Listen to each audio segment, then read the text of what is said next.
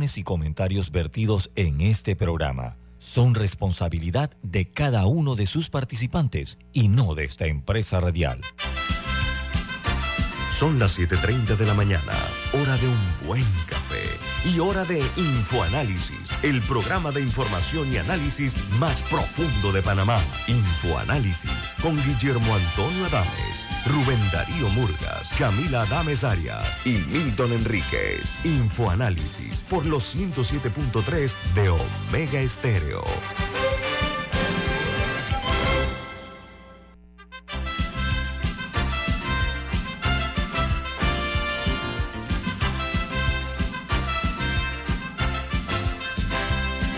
Buen día, bienvenidos. Esto es Info Análisis, un programa para la gente inteligente. Hoy es 29 de diciembre del año 2022 y este programa es presentado por... Por Café Lavazza, un café italiano espectacular. Pide tu Lavazza en restaurantes, cafeterías, centros de entretenimiento y deportivos. Café Lavazza café para gente inteligente y con buen gusto, presenta Infoanálisis. Bueno, puede ver Infoanálisis en sus teléfonos móviles o celulares, en sus tabletas, en su computadora, a través de Facebook Live.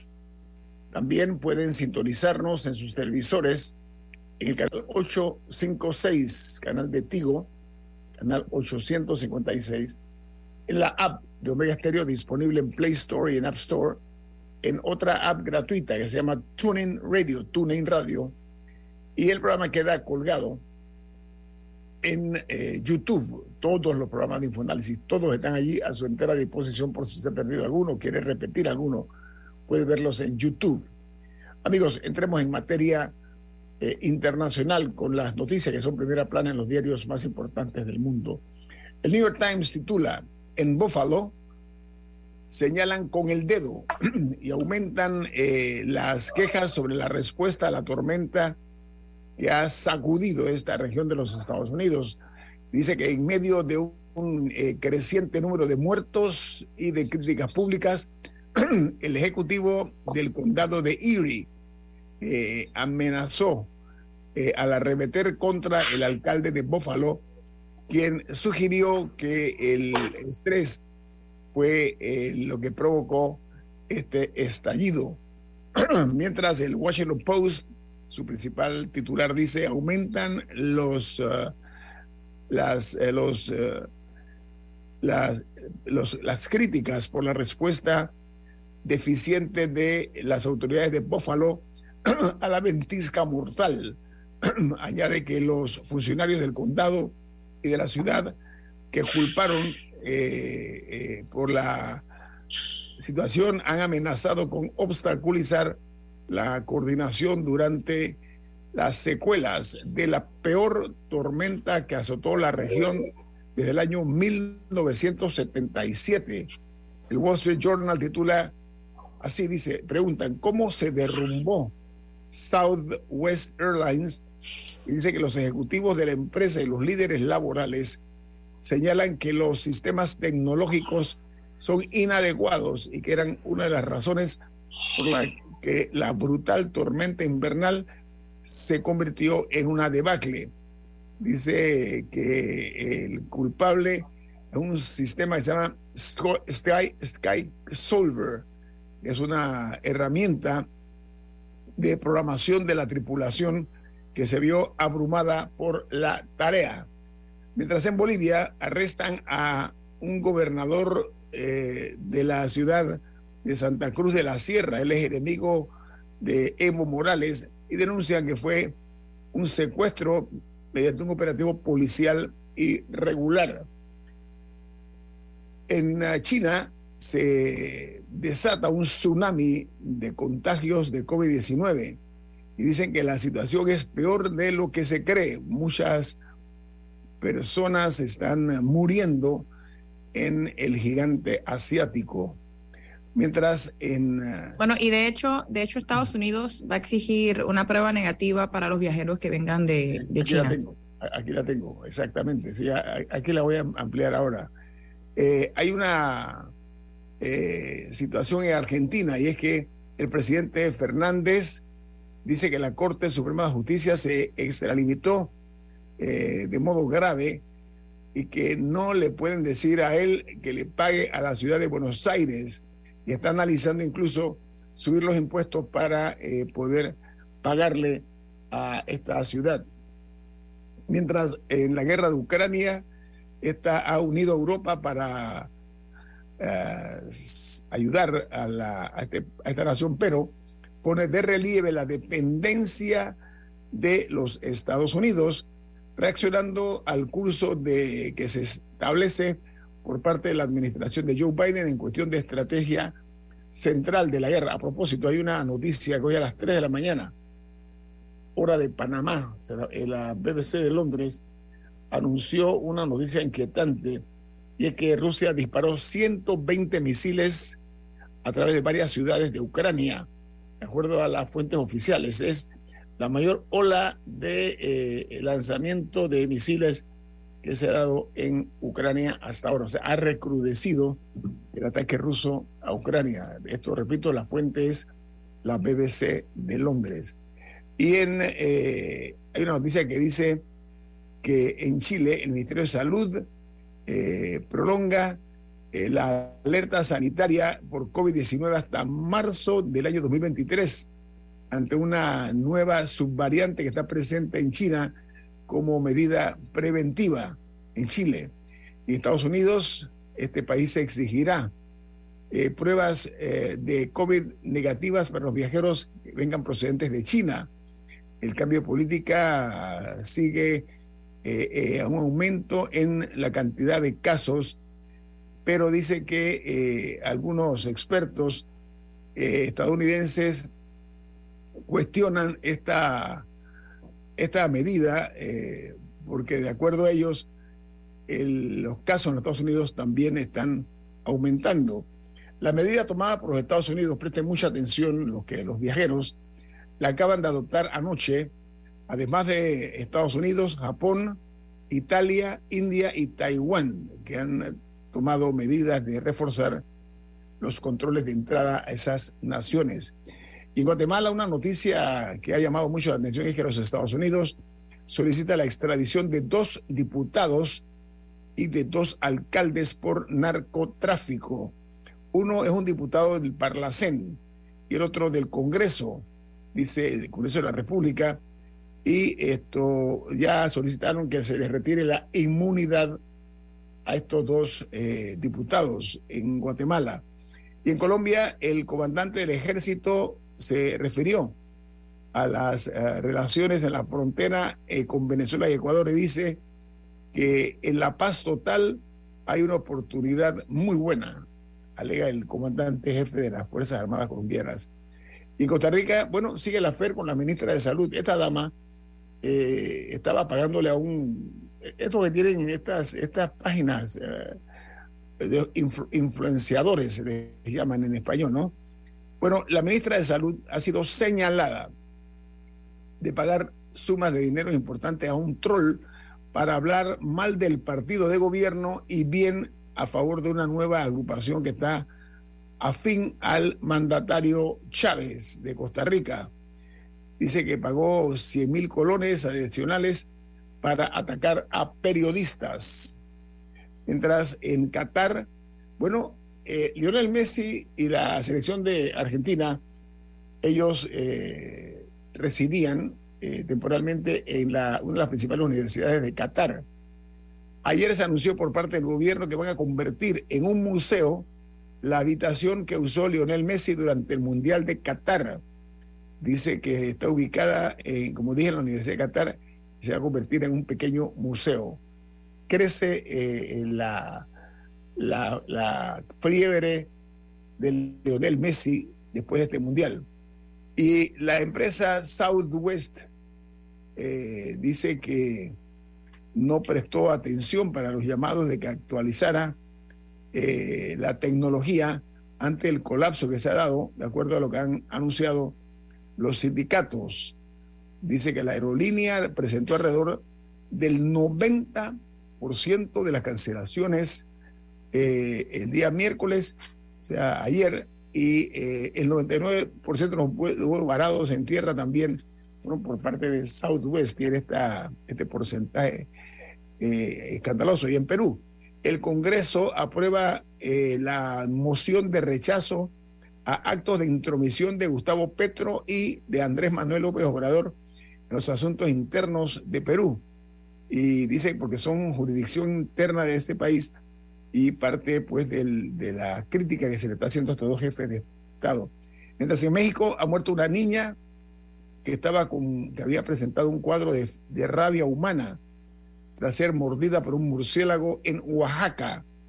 Dice que adicionales eran tres, tres niños. Bueno, la niña murió y por parte de los otros dos niños disminuyen las esperanzas de vida de estos dos menores que están eh, siendo afectados por rabia humana.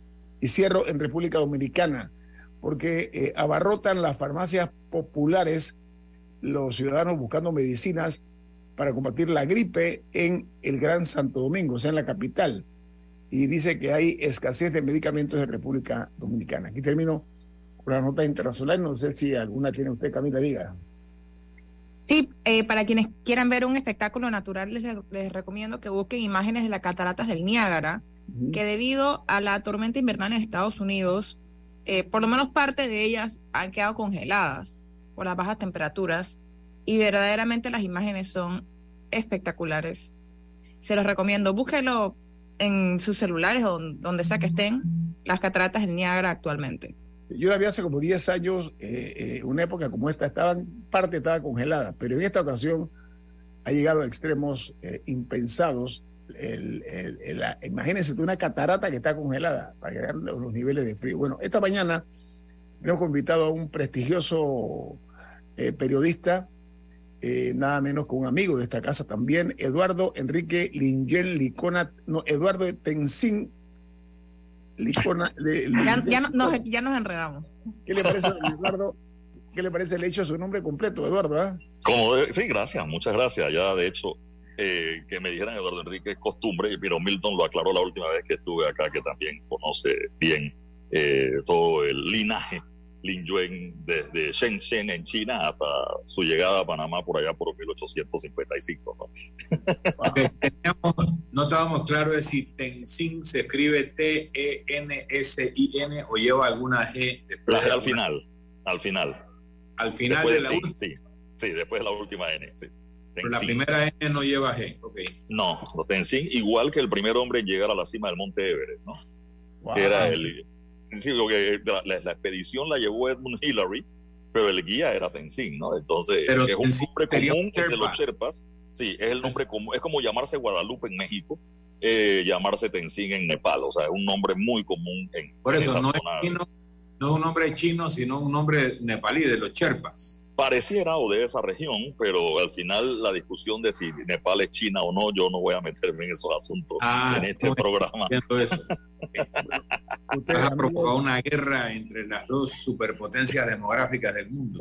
Así es, así que yo no voy a meter en esa Creo que Nepal ahora. estaba la tutela de la India. Hace una parte.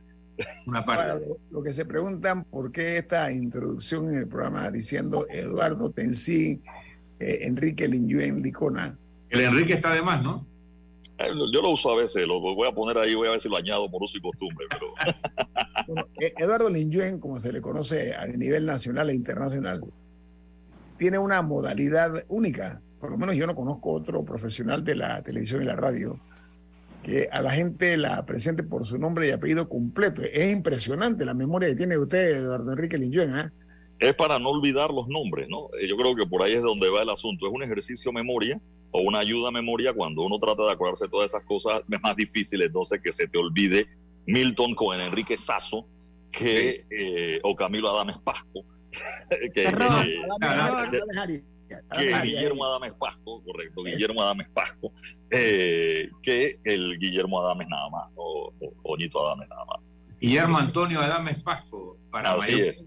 Es que para Y los números de cédula te lo sabe, Eduardo. No, todavía no, pero esas cédulas antes de la vigencia yo todavía no, no, no las recuerdo tampoco. Touché, touché, touché, Eduardo, touché.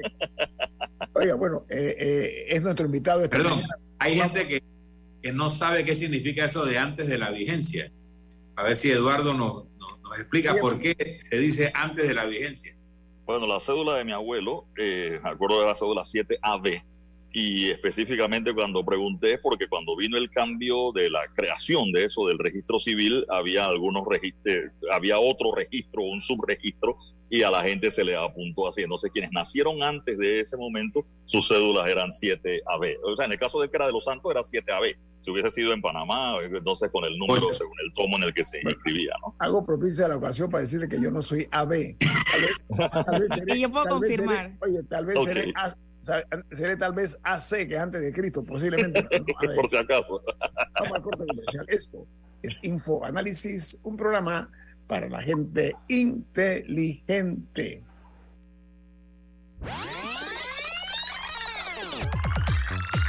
Omega Stereo tiene una nueva app. Descárgala en Play Store y App Store totalmente gratis. Escucha Omega Stereo las 24 horas donde estés con nuestra nueva app.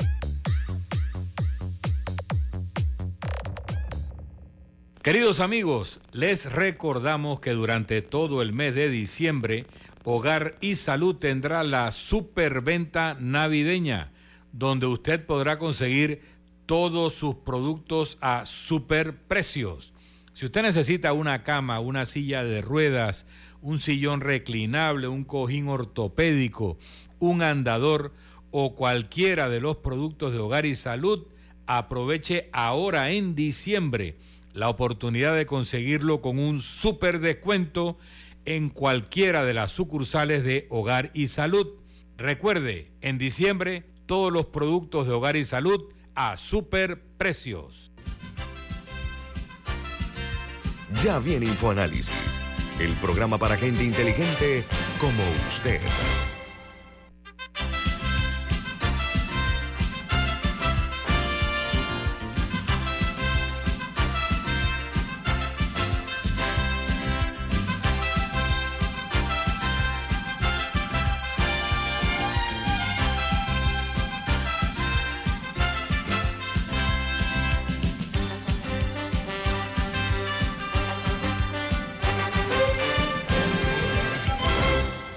Presten mucha atención a este mensaje, por favor. Claro que sí.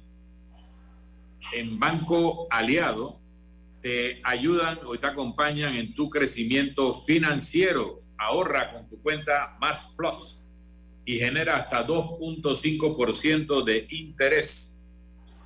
Banco Aliado, tu aliado en todo momento. Si quieres visitar la página web de Banco Aliado, lo haces en www.bancoaliado.com. Y si quieres seguir a Banco Aliado en las redes sociales, lo puedes hacer como arroba Banco Aliado. Banco Aliado, tu aliado en todo momento.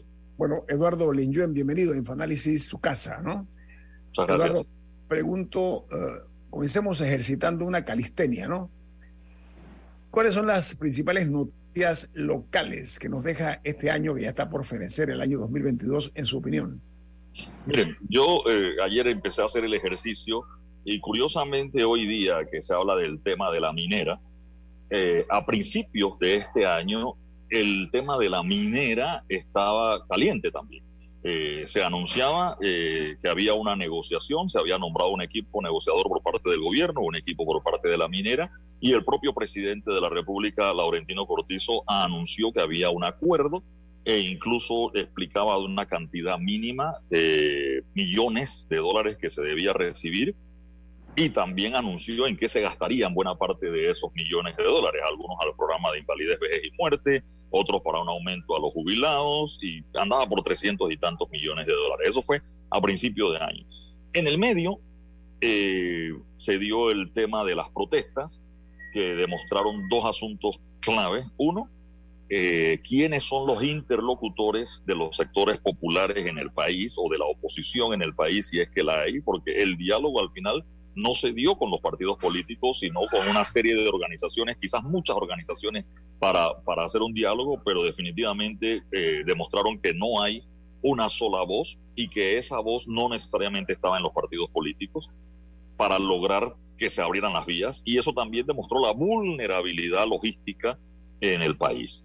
Es decir, en esta vez fue una protesta, pero se cae un puente en la carretera interamericana, un poco más allá de Santiago y antes de Chiriquí, y probablemente tendremos el mismo problema de desabastecimiento que hubo eh, para Panamá y viceversa. O sea, así como a nosotros no nos llegó la comida, no nos llegaban los productos eh, de Chiriquí, a ellos no les llegó el gas, no les llegó el combustible eh, y otra serie de productos. O sea, se frenaron las exportaciones e importaciones producto de esa, de esa situación.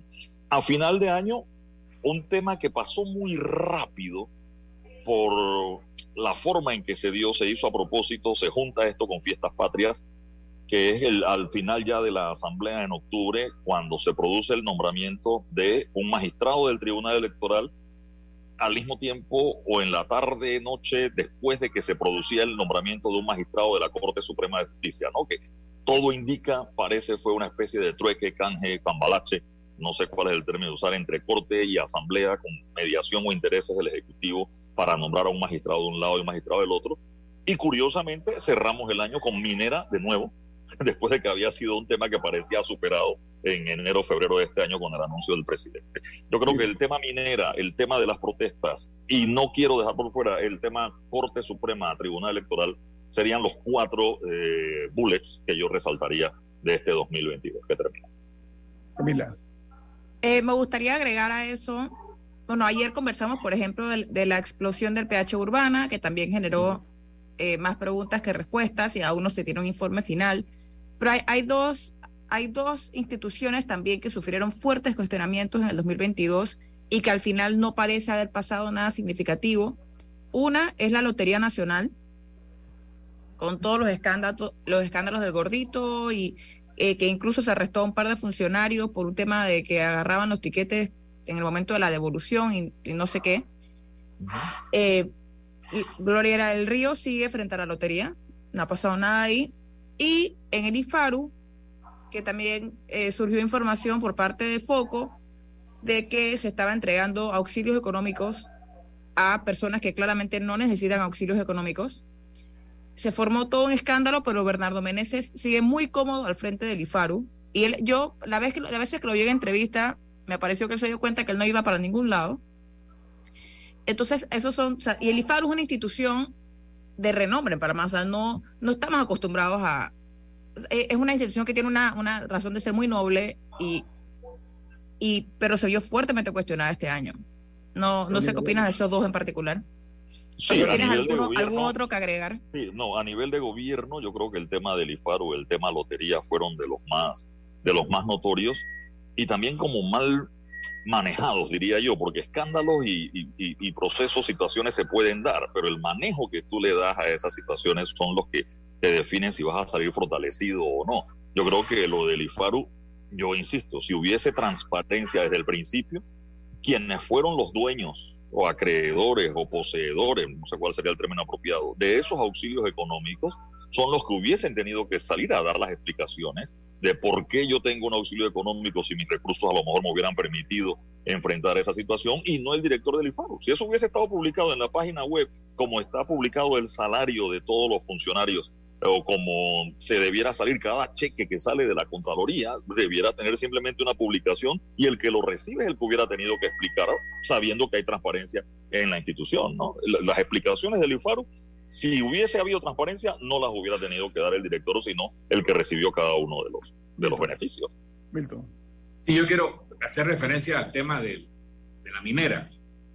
Yo tengo aquí una imagen de la cláusula vigésima octava del contrato, que dice, el presente contrato, incluyendo sus anexos 1, 2, 3 y 4, constituye el único acuerdo entre las partes en relación con la materia objeto del mismo, efectivo a partir de la promulgación de la ley por medio de la cual se aprueba el presente contrato. O sea, hasta que no se aprobó la ley no existía el contrato, no había efectividad.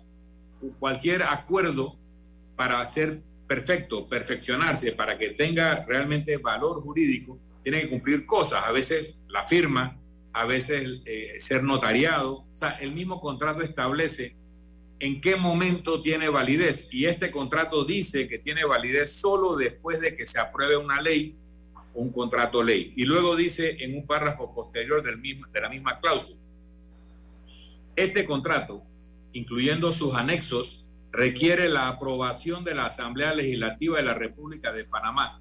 La ministra de Comercio e Industrias presentará a la Asamblea Legislativa de la República de Panamá el proyecto de ley por medio del cual se aprueba este contrato y sus anexos dentro de los 15 días siguientes a la celebración del mismo. Leo esto porque una vez que lo que le da validez o no a este contrato es que sea elevado a ley y que esa ley que lo contiene en su totalidad, en uno de los artículos se transcribe la totalidad del contrato, fue declarada inconstitucional, no hay contrato. Al no haber contrato, cualquier extracción de mineral del subsuelo que se haya hecho desde el momento en que la Corte declaró el contrato inconstitucional sería inconstitucional e ilegal y sería lo mismo en proporciones mayores que lo que hace un gambusino que se mete en el río a extraer oro sin autorización. Cualquier extracción del subsuelo de todo el mineral sería, además de un problema penal de apropiación indebida u otro término penal, sería eh, fuera de lo que cualquier persona puede hacer y por lo tanto todo el mineral extraído pertenece al Estado panameño.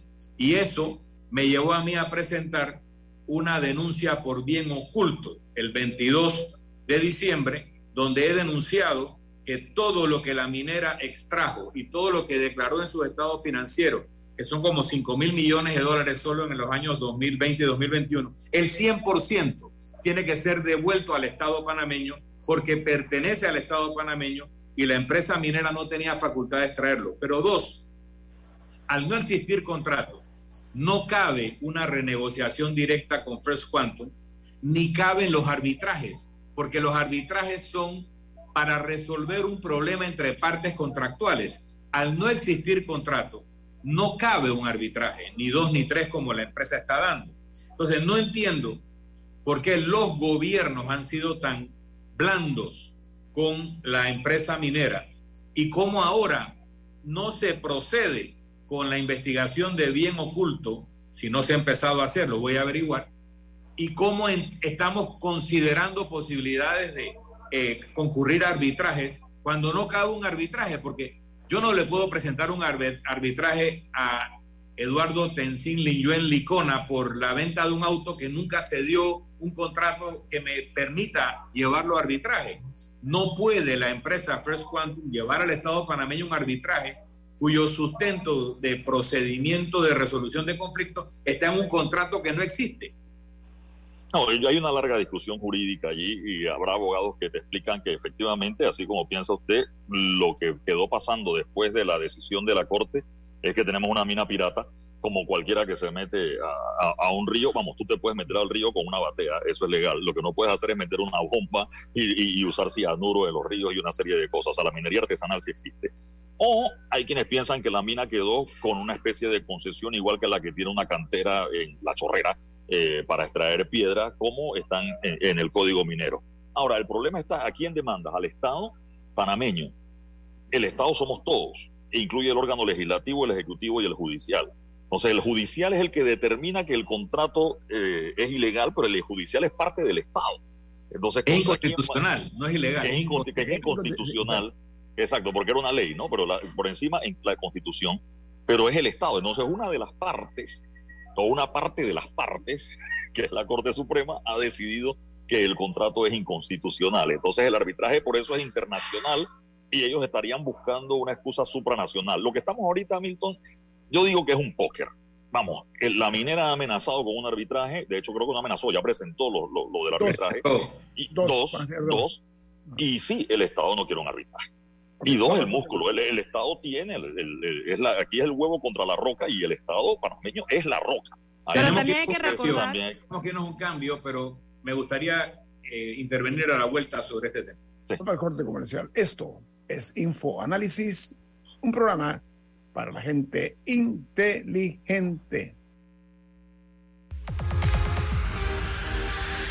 Omega Stereo tiene una nueva app. Descárgala en Play Store y App Store totalmente gratis. Escucha Omega Stereo las 24 horas donde estés con nuestra aplicación totalmente nueva. Grupo Clásico, 30 años brindando las últimas tendencias de la moda, con Hugo Boss Clásico Womo, Suit Supply y Clásico Off, el grupo de tiendas de ropa masculina más elegante del país. Hugo Boss, marca número uno en el mundo de la moda masculina. Clásico Womo, una selección de la moda europea más exclusiva en un solo lugar. Suit Supply, la tienda que está rompiendo el estereotipo de la ropa masculina. Clásico Off, los mejores precios en tus marcas favoritas. Visítanos en los mejores centros comerciales del país. Grupo Clásico, 30 años liderando la moda masculina en Panamá. La gente inteligente escucha InfoAnálisis. Los anunciantes inteligentes se anuncian en InfoAnálisis. Usted es inteligente. Llame al 269-2488 y todos lo sabrán. Infoanálisis, de lunes a viernes de 7 y 30, 8 y 30 de la mañana, en donde se anuncian los que saben.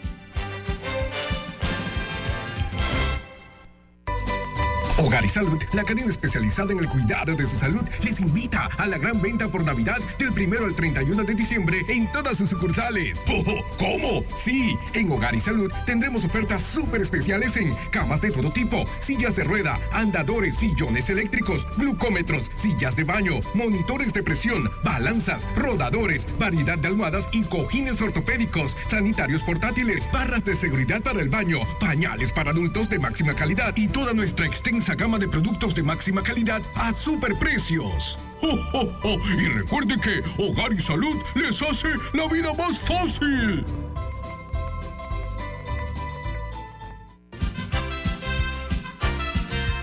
Ya viene InfoAnálisis, el programa para gente inteligente como usted.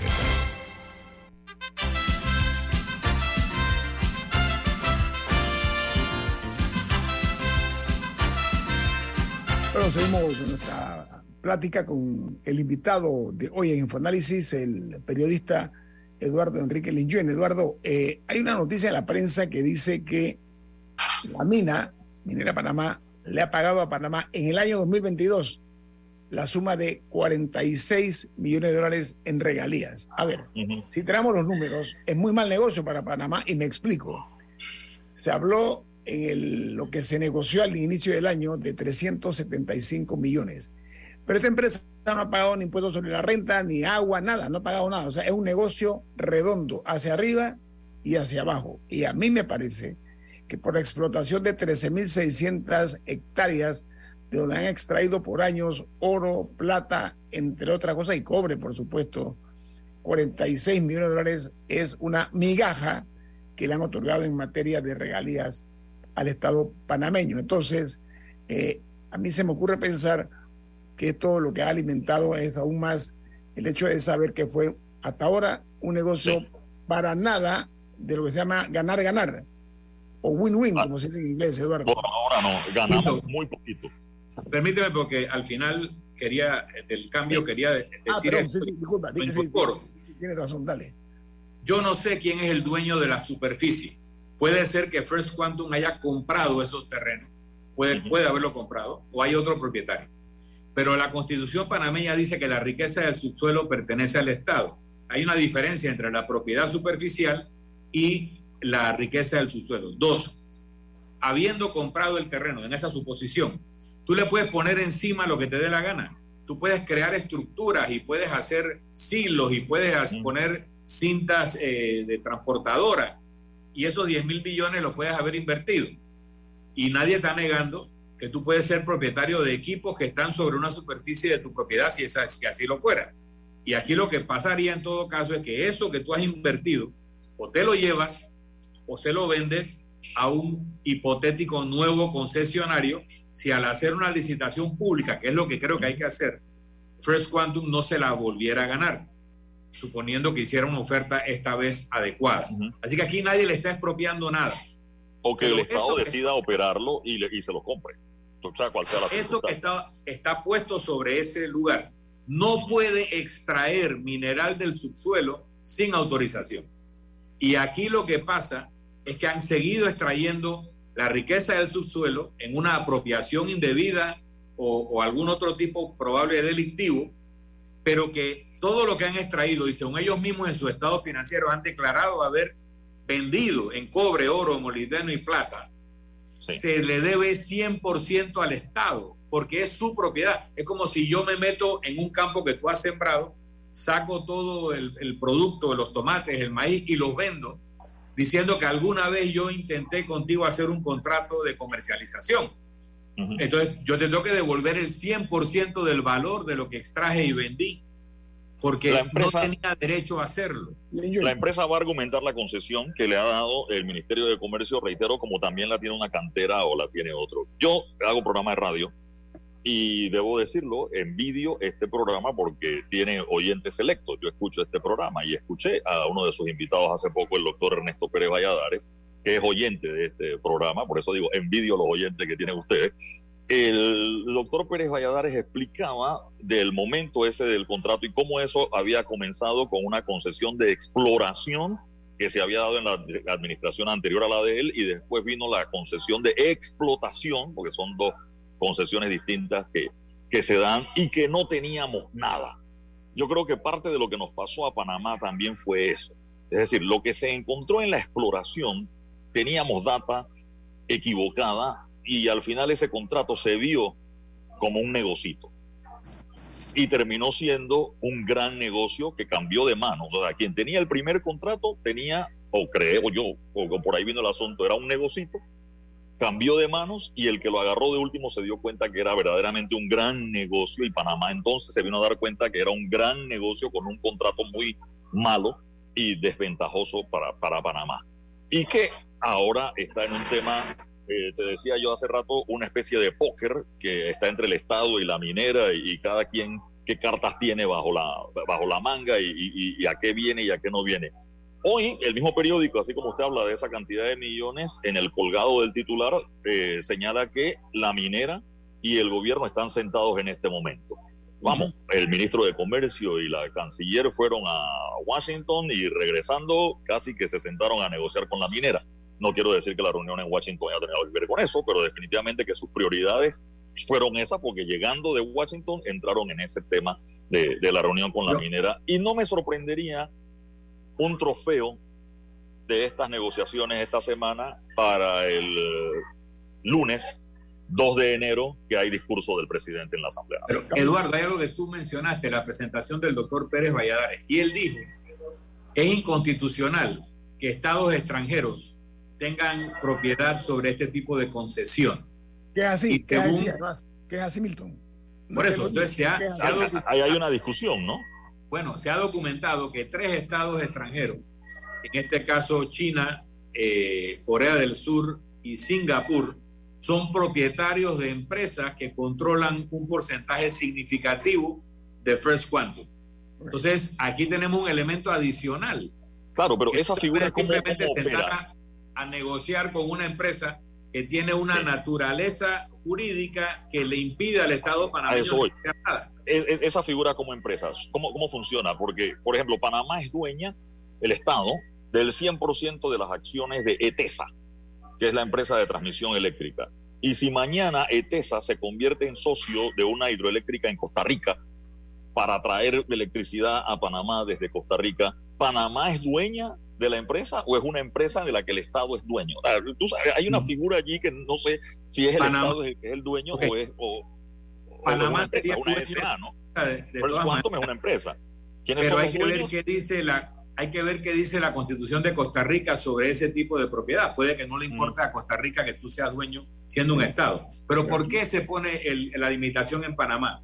Porque cuando llegan estos temas a nivel de conflicto, ya tú no estás en un conflicto con una empresa, sino que entran los estados a jugar un papel como Estado y pueden generar un conflicto de índole diplomática producto de un problema comercial. Entonces, Panamá, que quiere eso, prohíbe ese tipo de relaciones. Yo, no defiendo la figura, pero me hago las preguntas. ¿Qué pasa si Cable and Wireless Panamá, por ejemplo, compra la telefónica de Costa Rica, este, el Intel de Costa Rica? Que entiendo que allá era uno solo, no, no, no recuerdo cómo figura. ¿Queda Panamá siendo dueña del 49% de la telefonía de ese lado? Sí. Es el Estado dueño del 49% acá. Es socio. Es, socio. Es socio, ¿no? Pero tiene control, ¿no? Camila está pidiendo la palabra cerrada. Bueno, es que, es que justo mi pregunta iba a ser que aún si se llega a un acuerdo, si no es inconstitucional de todas maneras, pero por otra razón, por el tema de la de, de quiénes son los dueños de la de la compañía. Y yo incluso me parece que lo pregunté el día de la eh, del programa con el expresidente Pérez Valladares, que si es permitido, normal, que se puedan cambiar de manos las concesiones, porque cuando el Estado da una concesión a una persona, sea natural o jurídica o lo que sea, o sea, es una relación bilateral en ese sentido. O sea, yo, Estado, te concedo a ti, Juan, la, concesión para hacer tal negocio, sea una red emisora, sea una mina, o sea un puerto, o sea lo que sea, se lo diste a Juan. Juan después se lo puede vender a cualquier persona que quiera, se lo puede pasar a la persona que quiera y el Estado no entra ahí. En todas las cláusulas de contrato, por lo menos del Estado, donde tú prevés que esa concesión puede ser vendida a otro, requiere el aval de la parte contratante, en este caso el Estado panameño, que diga sí estoy de acuerdo en que se lo vendas a esa, a esa persona, tu parte, o a esa empresa o a ese entidad. O sea que el Estado sabía cuando se dio la venta de, para, de manera que estos estados adquirieran acciones de First Quantum y nadie, nadie levantó la mano, se la, se la guardaron para cuando tuvieran que hacer esta negociación. No estamos seguros porque quienes compran la participación son empresas de propiedad de Estado. Entonces, hay que ver si cuando First Quantum vende su participación accionaria, informa al Estado panameño o no. Porque si todos los días en una bolsa se compran y se venden acciones, normalmente tú no estás informando de esas transacciones diarias a un Estado contraparte. Entonces, ¿Y cuándo las vendió o cuándo las compró? Si las compró antes de comprar Panamá o después de que ya habían comprado Panamá, más esta palabra que está de moda y que Panamá parece que debe aprender, eh, o estamos todavía en un proceso que lo conocemos bien, pero no lo hacemos y por eso estamos en listas grises, el famoso due diligence, ¿no? Tú tienes que saber a quién le estás vendiendo. Entonces yo no sé si Panamá cuando traspasó o Panamá simplemente aprobó la venta, como bien dice Milton, el que compra y vende, el Estado tiene que dar su aprobación. Yo no sé si Panamá había hecho el due diligence en ese momento. Vamos, First Quantum es una empresa minera en varios países, con opera minas en todo el mundo sea, técnicamente sí tiene el, background para eh, operar una mina. Mira, yo lo que sí quiero señalar es que yo espero y confío que quienes tienen el papel, el rol de centinelas ¿sí? de los mejores intereses de Panamá, se empinen sobre esa responsabilidad para el propósito de que se logre lo mejor para Panamá, porque hasta ahora no ha sido un buen negocio para este país haber recibido solo en el año 2022 46 millones de dólares, cuando la empresa esta, First Quantum, ha sacado miles de millones de dólares que ha ganado conforme a la bolsa, ¿sí? con el material pétreo, con estos minerales que se han, se han extraído de las entrañas de la República de Panamá. Entonces, si ha sido un mal negocio y se replantea que se nos reconozca 375 millones de dólares y que vuelvan a pagar mínimo y que paguen ahora, antes pagaban 2%, ahora estamos hablando de un 14%, que ni, palidece ante lo que se paga en otros países. Yo quiero llamar la atención a la dignidad nacional.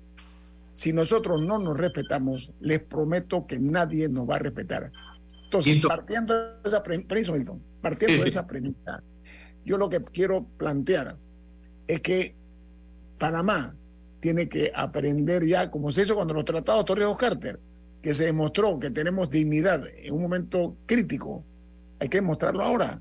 En este momento y hasta ahora. Entonces yo pienso que ya se dio el paso. A mi juicio hubo errores, lo que tú estás diciendo, Eduardo, lo he dicho aquí.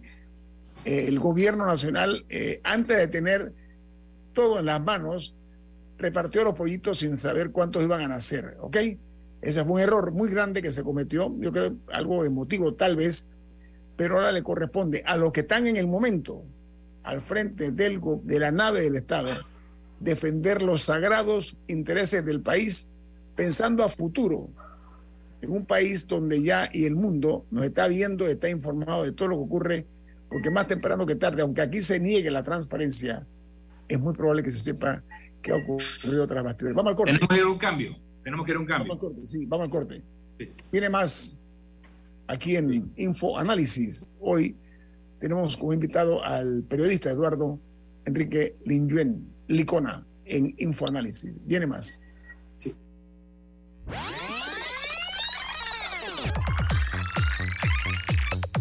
Omega Stereo tiene una nueva app. Descárgala en Play Store y App Store totalmente gratis. Escucha Omega Stereo las 24 horas donde estés con nuestra aplicación 100% renovada. Inundado de papeles en su oficina. Gasta mucho tiempo buscando documentos y archivos. En Solutexa digitalizamos los documentos de su empresa y le proporcionamos un software poderoso y fácil de usar para que pueda organizar y encontrar esos documentos escaneados. Llámenos al 209-4997 para un demo sin compromiso. Solutexa, expertos en digitalización y gestión documental.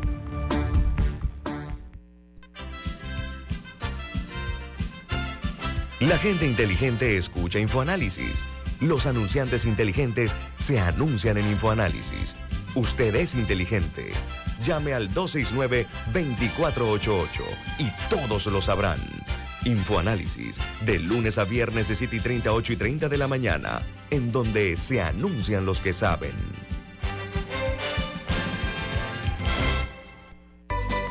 Hogar y Salud, la cadena especializada en el cuidado de su salud, les invita a la gran venta por Navidad del 1 al 31 de diciembre en todas sus sucursales. ¡Oh, ¿Cómo? Sí, en Hogar y Salud tendremos ofertas súper especiales en camas de todo tipo, sillas de rueda, andadores, sillones eléctricos, glucómetros, sillas de baño, monitores de presión, balanzas, rodadores, variedad de almohadas y cojines ortopédicos, sanitarios portátiles, barras de seguridad para el baño, pañales para adultos de máxima calidad y toda nuestra extensa gama de productos de máxima calidad a superprecios. ¡Oh, oh, oh! Y recuerde que Hogar y Salud les hace la vida más fácil.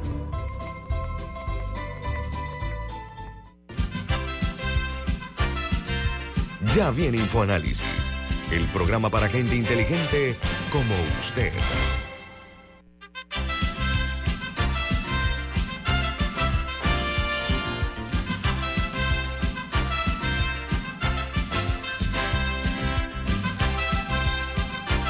Antes de cambiar el tema, quiero aprovechar la oportunidad para informarles que a partir de mañana, presten mucha atención, los precios de las gasolinas van a aumentar hasta el día 13 de enero del año 2023. Este es un cierre y una despedida de 2022 interesante. Entonces, este anuncio de la Secretaría General de Energía y el, el litro, voy a hablar en materia de galones, a ver, el galón ahora va a subir a 3 dólares con 47 centavos. El precio del diésel va a aumentar a 3.96 el galón. Son los nuevos precios, repito, que regirán a partir del día de mañana, Camila. Pero, pero bueno, aunque el subsidio, el, el subsidio sigue hasta el 15 de enero. Pero es que los precios del petróleo han estado cayendo. ¿Cómo van a subir el precio de la gasolina cuando el petróleo ha caído? No entiendo. Sí, tiene una explicación. Panamá compra gasolina en el mercado que le llaman del Golfo de México y las refinerías para Estados Unidos, que es el gran mercado, producen una gasolina en esta época del año que lleva aditivos especiales para que no se congele. Y Panamá no compra, así es, Panamá no compra ese tipo de gasolina y la producción de ese tipo de gasolina de la que compra Panamá es menor y entonces el precio se vuelve más. Eduardo, más caro, ya, ¿no? ya tenemos pocos minutos, vamos a ver. Mira, Eduardo, Sí. a seis meses de concluyan. eh, Yo iba a traer otros temas. Sí, Adelante, Camila, disculpe. sí. Sí, eh, otro de los grandes pendientes, de, otro de los temas de este año eh, fue la infraestructura pública. Aparte de los huecos en las calles, eh, hay otras obras que llamaron la atención, como el, el anteriormente conocido como Corredor de las Playas, que ahora no va a ser ningún corredor y no va a llevar a, ningún pla- a ninguna playa, sino que va a ser un vil puente elevado, básicamente. Porque ahora en vez de 32 kilómetros van a ser 6 y sin embargo va, va a costar como un tercio del precio original. Eh, ese como ejemplo, y hay otras que también, bueno, la tumba muerto, eh, cada vez que surgió una queja en los medios, aparecía una persona trabajando en el proyecto, ahora recientemente parece que sí se pusieron las pilas ahí. Pero a- incluso eso me parece una muestra, me parece que está un poco ligado al tema de minera conceptualmente, en que yo siempre me pregunto si es que Panamá negocia mal las cosas, si Panamá firma mal los contratos con las empresas, porque siempre terminamos embarcados en obras que en las que surgen conflictos y surgen adendas y surgen retrasos y surgen reclamos. Bueno, el Hospital del Niño que tardó 10 años en hacerse, de la Ciudad de la Salud que estamos ahí metidos en un conflicto internacional también, eh, los hospitales de la época de Ricardo Martinelli, que, como el de Metetí, que nunca se terminaron, Y así uno puede seguir nombrando obras. El cuarto puente, que el, el expresidente Varela puso la primera piedra unos días antes de las elecciones y no vemos ningún avance, no sabemos nada del túnel del, del, de, la tercera, de la línea 3 del metro, a pesar de que ya nos tenían que haber mostrado los planos y el costo. Entonces, quería escuchar una reflexión un poco tuya de si tenías alguna respuesta a esta pregunta o algo que Tengo más preguntas que las ¿Por qué somos tan desastrosos haciendo mega obras? Todas, todas tienen conflictos, increíble. Vamos, es, curioso, hemos podido hacer algunas, eh, curiosamente, las que se hicieron con Odebrecht y miren los escándalos en las que terminaron esas, esas, esas mega obras.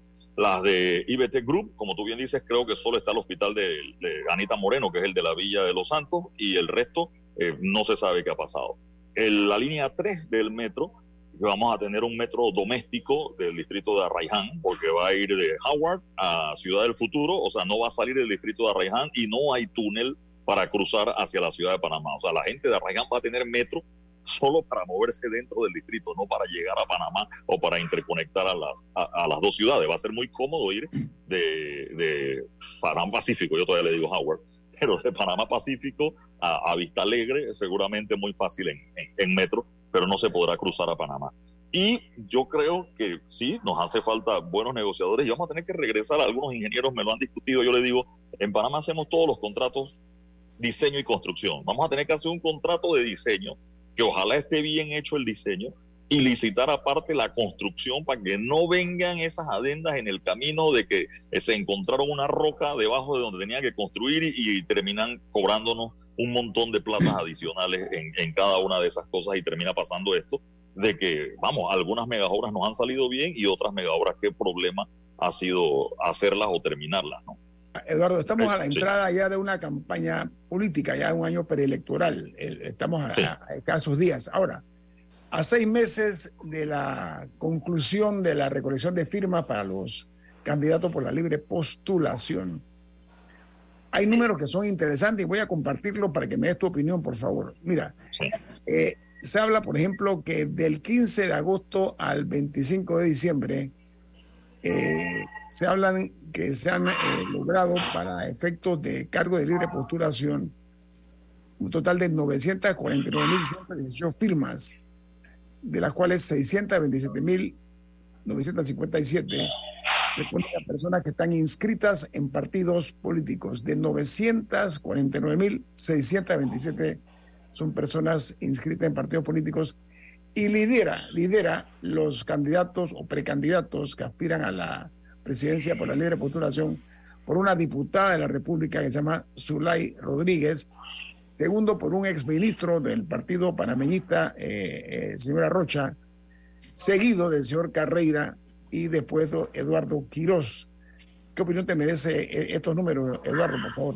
Bueno, el panameño está inscrito en partidos políticos. Es decir, si vemos el padrón electoral, los mayores de 18 años en la República de Panamá, la mayoría, más del 50%, está inscrito en un partido político. 56.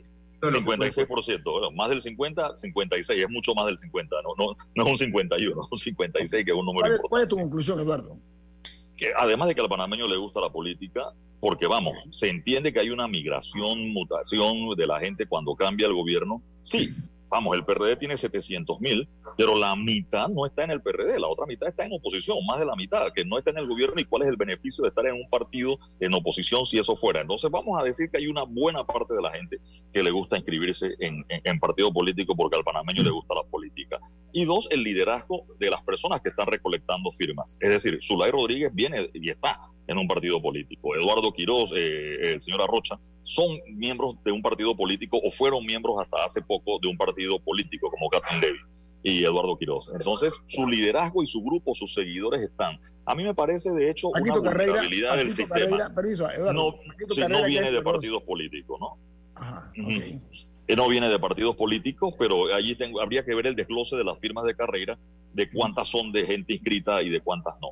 Esa fue una gabela que se les dio en las reformas al código electoral anterior, en que se permitió que los inscritos dieran su firma a los de libre postulación. Eso no se podía antes, que los inscritos dieran su, firma. Y bueno, los que aspiraban a la libre postulación vieron su posibilidad de conseguir firmas más rápido. Ah, vamos, estamos hablando de la mitad del mercado posible.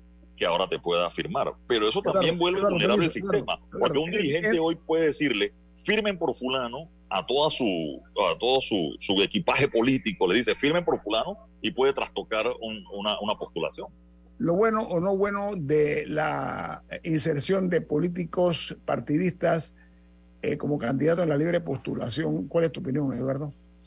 Definitivamente que desvirtúa un poco el, la idea de la libre postulación, porque en Panamá le llamamos libre postulación eh, legalmente, pero la gente tiene la percepción de independiente. Ellos mismos se llaman candidatos independientes. No son candidatos independientes, son candidatos de libre postulación. Yo creo que al final hay una penetración y una distorsión del sistema.